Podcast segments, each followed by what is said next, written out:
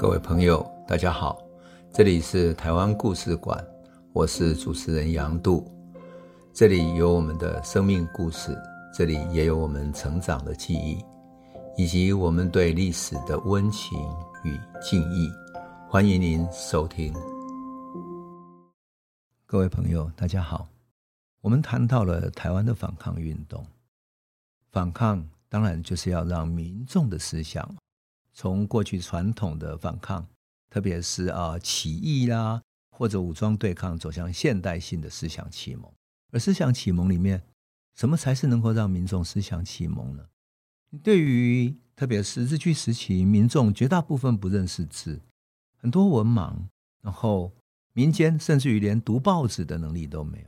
那么怎么进行启蒙呢？怎么让他们知道世界的改变呢？因此。这些留学生就在文化协会成立的时候开始思考，所以他们在文化协会里面写了许许多多怎么进行文化启蒙的工作。比如说，他们组织了读报社，就带着新的报纸、新式的报纸杂志，然后到乡下的庙口，甚至于组织了演讲会，专门对于在地的民众读报纸。这个报纸里面可能是讲美国的战争，讲东亚的文明怎么发展，甚至于。哪里有了火车，哪里有新的飞机等等的世界新的科技、新的文明、国际大事，乃至于日本有些什么样的新的变化、时装潮流等等的，这种文化跟世界观的开展，使得民众的视野打开了。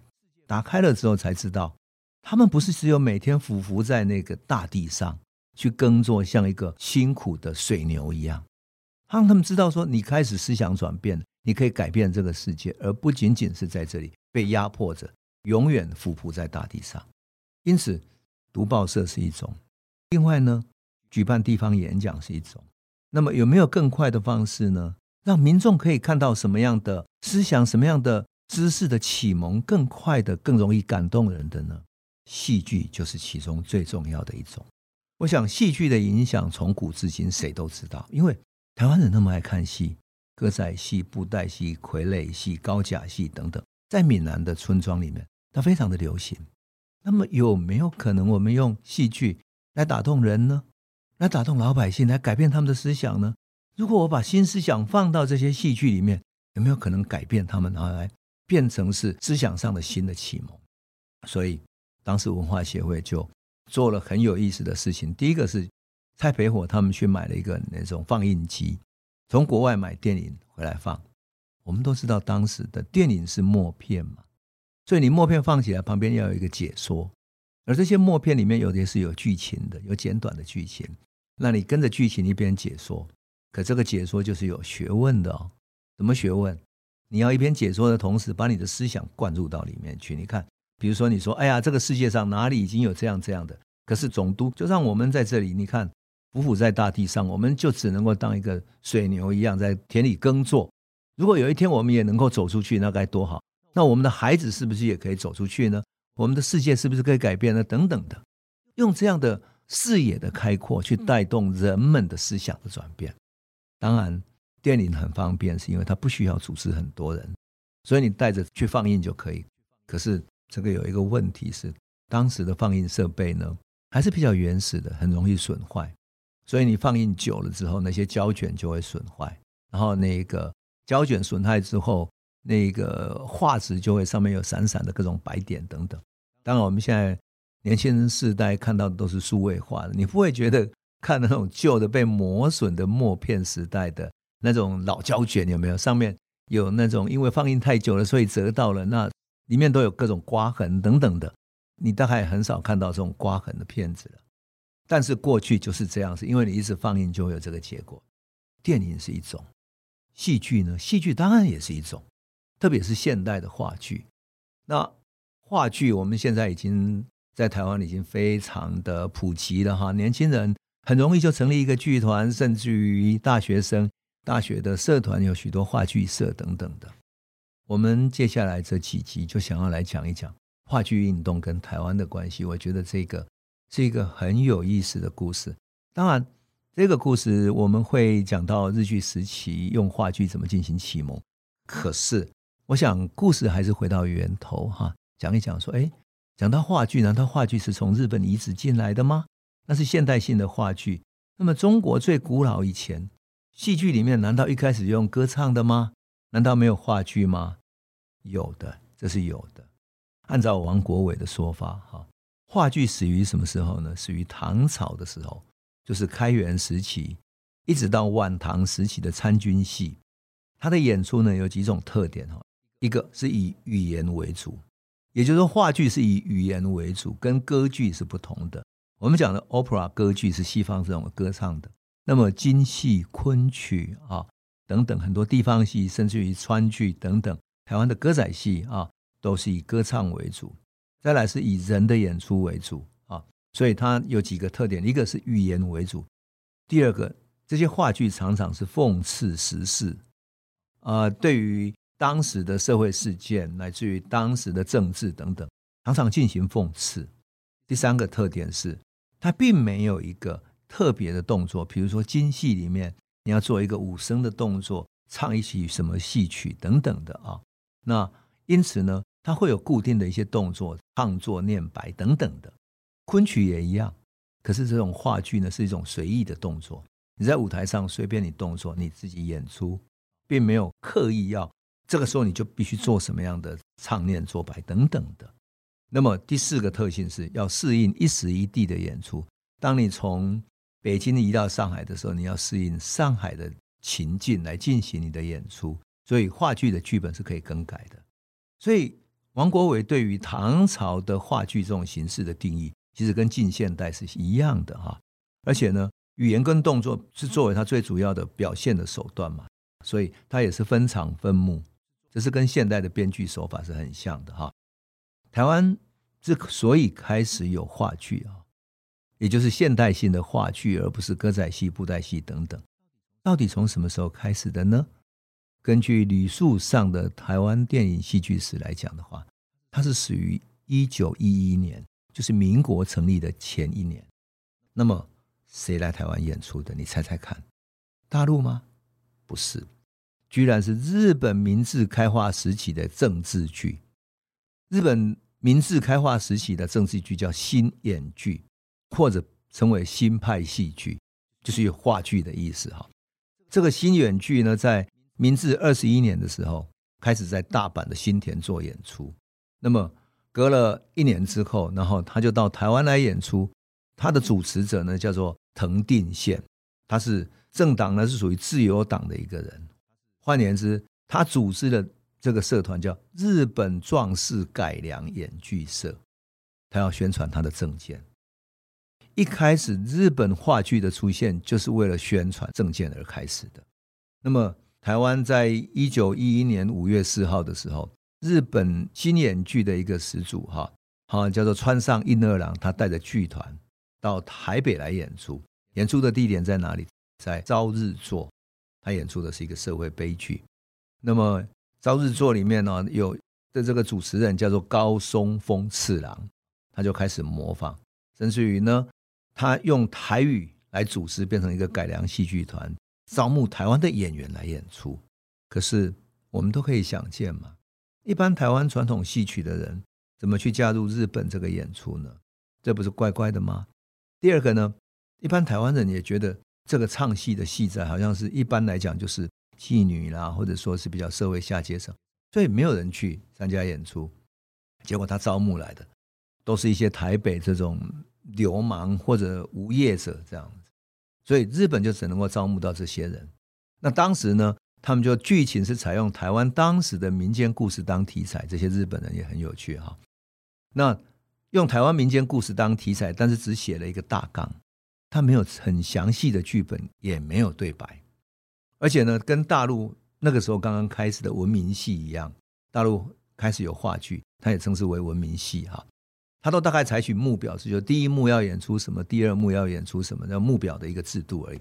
那么这个目表写完了之后，就由这个演员自己去发挥。比如说这一幕男女主角相逢，第二幕他们开始恋爱，第三幕啊因为家人的阻碍，所以发生了悲剧。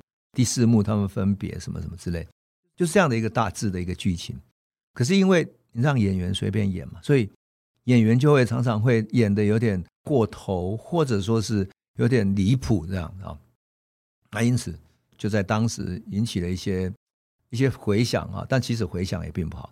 那当时很有趣的是，我要讲一下，当时我觉得日本人来这里演出台湾戏的台湾内容也很有趣。他居然那些剧目包含了什么呢？现在只看到剧目而已，不知道内容哈。叫做什么呢？有可怜之壮丁，台湾可怜的壮丁，还有一个叫红里魔，就是灰卡洞啊，这样火车洞灰卡洞啊。还有一个叫廖天丁，还有巨贼简大师，还有周成过台湾。我特别要讲这个，就是说，日本人来台湾演出，要用台语想要吸引台湾的观众，结果你演的是台湾人最感兴趣的义贼廖天丁。我们都知道廖天丁是一个抗日的一个英雄。他是一个义贼，然后跟日本警察不断搞啊，这样子。就台湾的整个传说里面，日本人拿这个来当故事。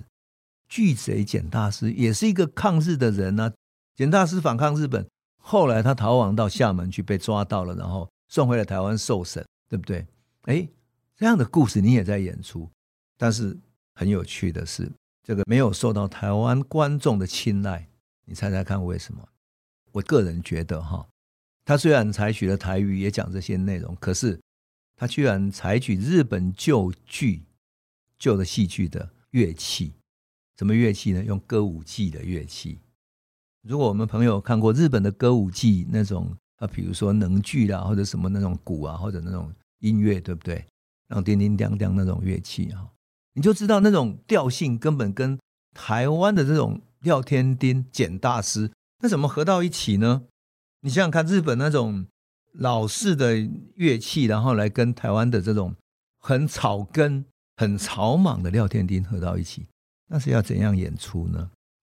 我也想不出来，叫奇怪，对不对？哈，很奇怪，很奇怪的事情，但是很有趣。这个是一个很有趣的形式，就是说，哎，我们曾经有过这样，好，很早就拿日本乐器来这里玩了。当然，任何一种演剧，哈，自成为新，哈。都是一种艺术形式的新，但是不应该只是形式而已，而是那个形式里面所承载的新的时代跟新的思想。可是，当然这些内容我们说都来自于台湾的传统传说。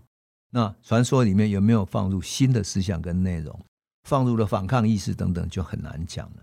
总之呢，这个戏演出了一阵子之后，不知道为什么，然后也没有得到很大的回响吧，那么就结束了哈。啊，这个剧团就回去了，整个这些演出的剧团等等的也没有了哈。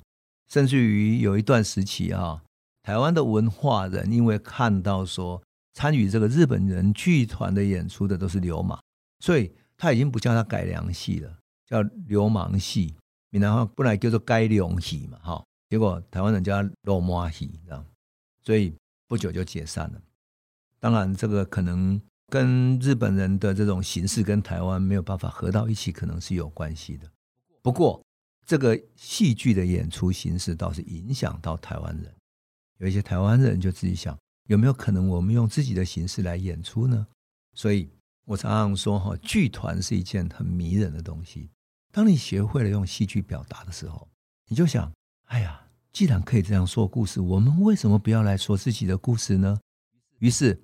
很多人就参与剧团之后，就会想要自己也组一个小剧团。我想，我们朋友如果参加过小剧团的，一定都有这种经验哈。多么想自己也组一个剧团来演一出戏，或者找几个朋友来演一出戏，演自己心中想要说的故事呢？多么想演自己的故事，对不对？同样的，台湾人看到日本的这个演出形式哦，也想要讲自己的故事。台湾人呢，就自己改组了，组织了一个宝来团。这个剧团，然后举行巡回公演，到台南市的南座，乃至于到新竹等等。可是因为他终究啊演出的观众不够多，然后他的经费不够，所以就宣告解散了哈。当然，这就是一个当时的现实环境。事实上呢，台湾人能不能消费一个剧场，当时还很难讲，因为日本主要的他们居于上阶层。台湾人率阶都是属于下阶层，真正台湾能够消费的是地主阶层，而地主阶层或者文化人，你叫他去接受日本音乐、日本式的这种表现形式，呃，真的很难哈，很难，因为还是有很多传统文化所在这样。不过值得注意的是，那个时候的演出里面哈，他的女主角啊，都不是真正的女性，都是由男演员去男扮女装来演出的。这种形态呢，代表什么？代表人们对于剧场的演出哈，以及女性的参与，还是有一种排拒的，认为女性不应该参加剧场的演出，而且这种传统的歌仔戏啊等等这些演出里面，也常常是男扮女装的。那这种情况跟中国大陆文明戏刚刚开始的时候，因为缺少女演员嘛，啊，所以大概情况是一样的啊，一样的。那么随后啊，日本之外呢，这种外来的戏剧，特别是文明戏这种话剧的形式哈，还是有所演进。到了一九二一年夏天的时候，上海有一个文明戏班第一次来台湾公演了。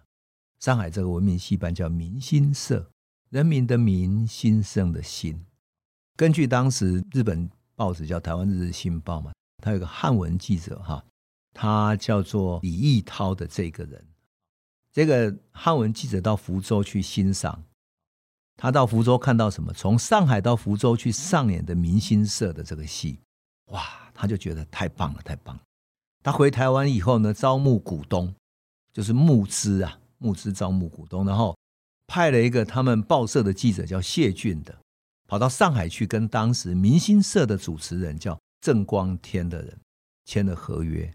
那班员整个明星社这个班员有三十个人，也包括女性演员在内，哈，来到台湾演出。为了来台湾演出呢，他们的布景就重新在上海画了一个新的布景。那么台上的音乐呢，就跟日本不同了，它采用平剧的，就精细的那种锣鼓，叮叮锵锵那种锣鼓。整个情况就改变了。那么演出的地点呢？从一九二一年开始，哈，两个月之内，哈，从台北的新舞台演到万华、桃园、新竹等等，当然演出就结束了嘛，哈，他们的合约结束。后来剧团还从那边南下，哈，巡回去公演，有到台中市啊、台南市、嘉义等等的，乃至于台中市的人叫刘金福，把剧团包下来，直到整个戏剧期满。我想讲的是这个演出的形式。他演出刚开始会演出一个喜剧，短的喜剧。那喜剧里面有什么、呃？莫名其妙就是家庭戏剧啊，什么老小换妻啦，呃，卖花结婚啊，什么老人怕妻啊等等的哈。就是这种喜剧，短短的演完之后有一个正戏。那正戏就很多跟中国历史有关的。但很妙的是，那个时候的文明戏居然演出什么西太后，清宫的西太后。清朝才亡了大概十年，就有人演出那个叫西太后，还有呢《玉堂春》哈，这老戏了哈，还有什么呢？杨乃武，这是我们都知道的。妙的是他演出外国的戏叫《拿破仑》，还有《新茶花女》，还有袁世凯，还有《百花亭孟姜女》等等。我看到这个的时候，我第一次想到说啊，啊拿破仑台语要怎么念？铁破烂吗？没有啦，开玩笑啊。拿破仑，但是他们会讲那种拿破仑哈，是我爸爸他们讲拿破仑哈，这个很有趣的一种表现形式。那么这种表现形式，你就可以看见当时的舞台剧是多么热闹，有不同的形式演出不同的内容，甚至于袁世凯都可以编成戏耶。袁世凯刚刚灭了不久，所以你就可以想见当时是多么热闹的戏。那么至于这些戏有些什么内容，有些什么好玩的事情呢？那剧场是长什么模样呢？我们。这一集先讲到这里，我们下一集再来继续讲故事喽。这里是台湾故事馆 Podcast，我们每周一、周五会固定更新新的台湾故事，请随时关注台湾故事馆粉丝页，按赞并分享。最后，我们工商放送一下：若你对本节目有兴趣，可以购买纸本的《有温度的台湾史》，更方便您阅读。本节目由中华文化永续发展基金会制作，连振东文教基金会赞助。